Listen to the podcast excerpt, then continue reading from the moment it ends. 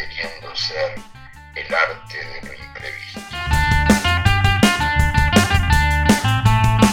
Sugestões para boicotar um Mundial. Não é preciso levantar do sofá nem sair de casa para desviar o olhar do Mundial da Vergonha. Há de tudo na Netflix de pobre. Cinco sugestões entre filmes, documentários e uma série. Tudo à borla. Porque os boicotes, como o futebol, são também boas cenas.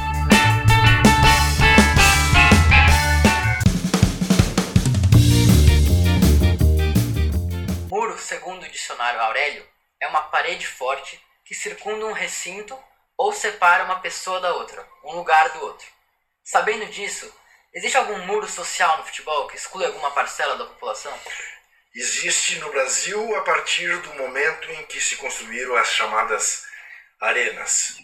Adeus Geral, um documentário sobre a elitização do futebol brasileiro, à boleia dos novos estádios construídos para a Copa 2014, que excluíram a chamada Geral, bancada onde se situavam os designados adeptos de baixa renda, escutam-se adeptos, jornalistas, dirigentes e ex-jogadores. Testemunhos poderosos de quem ficou de repente numa casa que já não é bem a sua.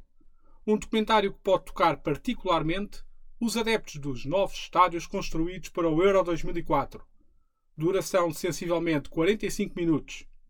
Pesquisa no YouTube por Adeus Geral Documentário ou seguir o link na página de Substack do Tomadeira. Em outubro de 1972, ao renovar seu último contrato com o Santos, Pelé encontrou dificuldades que havia desconhecido em 16 anos no clube. Ao perceber que o jogador queria encerrar a carreira e assinar apenas por dois anos, os dirigentes criaram exigências procurando extrair o máximo de seu futebol. Num desabafo, Pelé declarou então à imprensa: Homem livre em futebol? Homem livre só conheço um, o Afonsinho.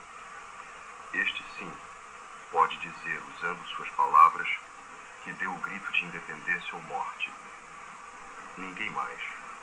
O resto é conversa. Passe Livre, um filme documentário realizado em 1974, inspirado no jogador Afonsinho, o primeiro no Brasil a tornar-se dono do seu próprio passe. Ao longo de quase uma hora e um quarto, explora-se as relações de trabalho no futebol brasileiro daquela época e de que forma estavam os jogadores reféns dos seus clubes. O caso Afonsinho, por exemplo, envolveu o afastamento do plantel por recusar cortar o cabelo e a barba. Sem mais spoilers, pesquisa no YouTube por Passe Livre Documentário ou segue o link na página de Substack do Tom Madeira.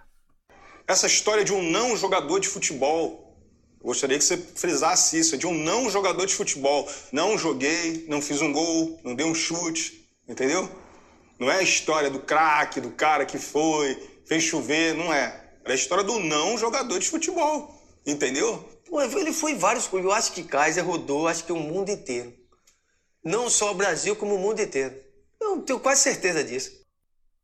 Carlos Kaiser, o grande jogador que nunca jogou futebol. Já esteve em exibição em salas de cinema em Portugal em pelo menos duas ocasiões.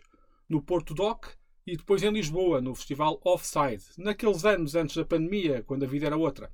A história de como Carlos Kaiser construiu uma carreira de 26 anos sem nunca ter jogado futebol, enganando todos os clubes por onde passou. Como o próprio afirma a dada altura no filme, os clubes enrolam tanto os jogadores que algum tinha de enrolar os clubes. Um bom viva aqui entre lesões inventadas e outros esquemas, afirma contar no currículo com passagens por Flamengo e Botafogo, por exemplo, ou emblemas do México, Estados Unidos e França. E até Portugal. Sensivelmente uma hora e meia de duração e uma banda sonora excelente. Pesquisa no YouTube por Carlos Kaiser Filme ou seguir o link na página de Substack do Tom Madeira. I had got called down to the office. Brother Leo wanted to talk to me. And he was telling me about how much certain money my mom had to pay for me to stay in school. And they said, she don't have about this time. You got to stay out till she pay it. And I was staying out like two and three weeks and stuff. Whatever scout that they have come out to these different neighborhoods and scout out these little basketball players and get them to come to their school and offer them a scholarship Then once they get out there, the story is totally different. I was under the impression that would have help as far as getting to school. Would have help in getting his books. Would have help. But see, none of that occurred. Hoop Dreams. Deixando o futebol de lado, muda-se de bola. Este documentário de 1994 segue a história de dois estudantes do ensino secundário dos Estados Unidos no seu sonho de tornarem-se jogadores profissionais de basquetebol. Vencedor de vários prémios, como o melhor documentário no Festival de Sundance, já foi listado nos 50 documentários para ver antes de morrer e integra a lista de filmes da NFR, Instituição Norte-Americana para a Preservação de Películas de Elevado Interesse Cultural. A páginas tantas, o basquetebol é um aspecto secundário num documentário que deixa evidentes as fragilidades da sociedade norte-americana, em particular das comunidades afro-americanas, e o falhanço da privatização do sistema de ensino aproximadamente duas horas de duração, a versão original, não legendada, pode ser encontrada na pesquisa no YouTube por Hoop Dreams, enquanto uma versão legendada em português do Brasil pode ser encontrada pesquisando por Basket Blues. Links na página de Substack do Tom Madeira. Eu não quero saber o que se passou, mas o médico disse que não podes ficar sozinho. Tenho matado a trabalhar para tu fazeres os projetos que bem te apetece. Estouraste o dinheiro todo naquela porcaria de autocaravana. Calypso é o nome dela. Tens juízo, Gonçalo.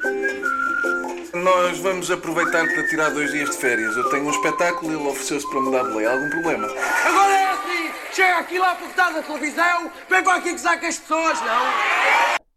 Odisseia. Uma série criada em 2013 por Bruno Nogueira, Gonçalo Waddington e Tiago Guedes. Dois amigos em viagem pelo país numa autocaravana a cruzarem-se com peripécias várias.